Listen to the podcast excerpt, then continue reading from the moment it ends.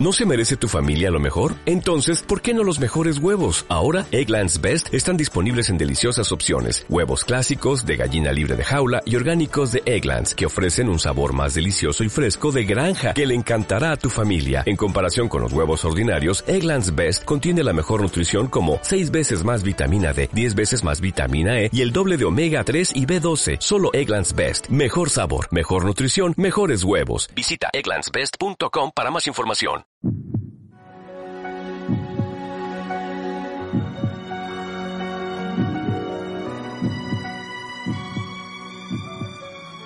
En aquel tiempo los discípulos se pusieron a discutir entre sí, ¿cómo puede éste darnos a comer su carne?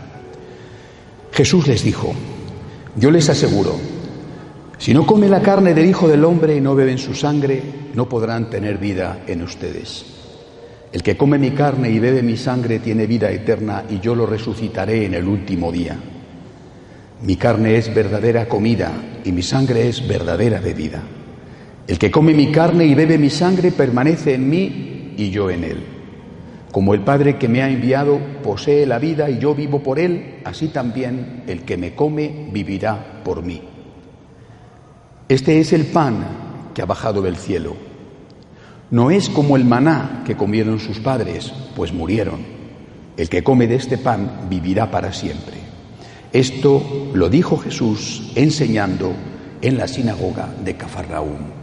Palabra del Señor. Cuando el Señor hace este discurso, que es un discurso que anticipa la institución de la Eucaristía, por supuesto no le entienden. He leído el fragmento de San Juan, el fragmento de San Juan, que es el capítulo 6, terminando en el versículo 59 los liturgistas han cortado el fragmento de tal forma que en el versículo siguiente, versículo 60, dice, eso se leerá mañana, sábado, en la misa de la mañana, porque por la tarde ella la misa del domingo. En el versículo 60 dice, en aquel tiempo muchos discípulos de Jesús dijeron al oír sus palabras, este modo de hablar es intolerable. ¿Quién puede admitir esto? Bueno, es decir, nuestro Señor se enfrenta siempre a gente que no le entiende, que no le entiende como en este caso, porque él está hablando de la Eucaristía y piensan que está hablando de canibalismo, comer su carne, piensan, pero este está loco, vamos a tener que comernos un brazo, una pierna, eh, caníbales, beber su sangre, vampiros. Bueno, no le entienden, no le entienden porque no había llegado la hora.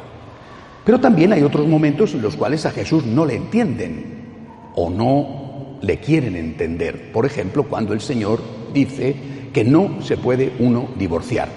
Cuando dice claramente el que se divorcia de su mujer y se casa con otra, comete adulterio contra la primera. Y los discípulos dicen, entonces no tiene cuenta casarse. Es decir, rechazan esa prohibición del divorcio. En este caso, rechazan la Eucaristía. Hay que tener esto en cuenta. ¿eh? Son los discípulos, no son los típicos enemigos de Jesús, los fariseos son los discípulos. ¿eh? Entre los discípulos hay crisis con respecto a la Eucaristía, hay crisis con respecto, por ejemplo, al tema, a la idea de familia, al tema del matrimonio que tiene Jesús. Es decir, Jesús se encuentra, a la hora de presentar su mensaje, se encuentra con oposición, una oposición fuera de sus discípulos, diríamos fuera de la iglesia, y una oposición dentro de lo que llamaríamos hoy la Iglesia, los discípulos, ¿eh? que seguramente es más, es más que hoy llamaríamos los bautizados. Quizá habría que decir los sacerdotes. Bueno, no estaban instituidos entonces los sacerdotes todavía, pero los apóstoles van a ser los que van a dar lugar a los obispos y los discípulos los colaboradores. Y Jesús no cede. Nuestro Señor se encuentra con oposición y no cede. Podía haber dicho Jesús, bueno, vamos a ver, esto es un símbolo, la Eucaristía es un símbolo. O podía haber dicho Jesús, bueno, lo del divorcio es una idea nada más, no hay que tomárselo muy en serio. Si te divorcias de tu mujer, no pasa nada, en fin, eh, intenta no divorciarte, pero si te divorcias no pasa nada. Nuestro Señor no cede. Es de una claridad total.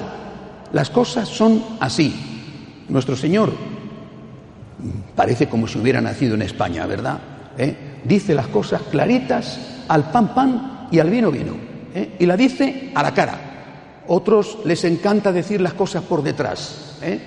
Esos son los peores. Nuestro Señor se enfrenta con la gente y dice esto es así. Y el que lo quiere lo coge y el que no, que no lo coge. Pero esto es así. Habla con toda claridad. Y eso es lo que tenemos que hacer hoy también. La Eucaristía es la presencia real del Señor. No es un símbolo. No es como si fuera el cuerpo y la sangre de Cristo. No es como si. Es Cristo. Es Cristo. Ah, pero es que este modo de hablar es intolerable. Es que tener que exigir estar en gracia de Dios para comulgar, esto es intolerable. Pero esto es lo que hace Jesús. Y entonces muchos discípulos se marcharon.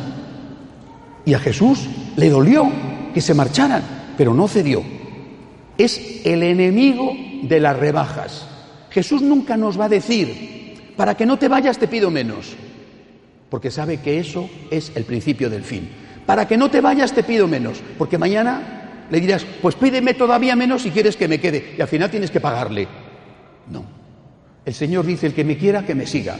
Y el que no me quiera seguir, allá él, según su conciencia, Dios le juzgará. Pero yo no voy a hacer rebajas. Ni digo que la Eucaristía es un símbolo, ni digo que el matrimonio es una cosa que se puede coger, romper, recortar y hacer lo que cada uno quiere. El que me quiera, dice el Señor, que le siga. La opción es nuestra. Pero Él es muy clarito. ¿Tú quieres seguirme?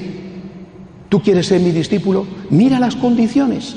No las oculto, no hago trampas, no te digo vente que todo va a ser fácil y luego te pido por detrás una cosa. No, aquí están las cosas claras. ¿Tú quieres seguirme? Pues entonces asume esto, vete adelante con mi ayuda, con la ayuda de la gracia de Dios, vete adelante pero sabiendo que esto es lo que te pido. Creo que repito que es lo que nosotros tenemos que hacer a la hora de presentar el mensaje y también, por supuesto y sobre todo, a la hora de ser nosotros los que aceptamos e intentamos cumplir el mensaje de Cristo. Que así sea. De pie, por favor.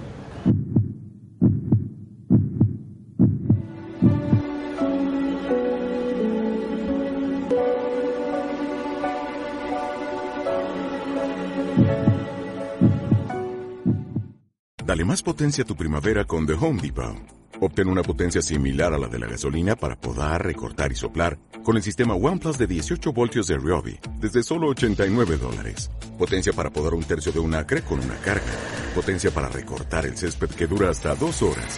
Y fuerza de soplado de 110 millas por hora. Todo con una batería intercambiable. Llévate el sistema inalámbrico OnePlus de 18 voltios de Ryobi. Solo en The Home Depot. Haces más. Logras más.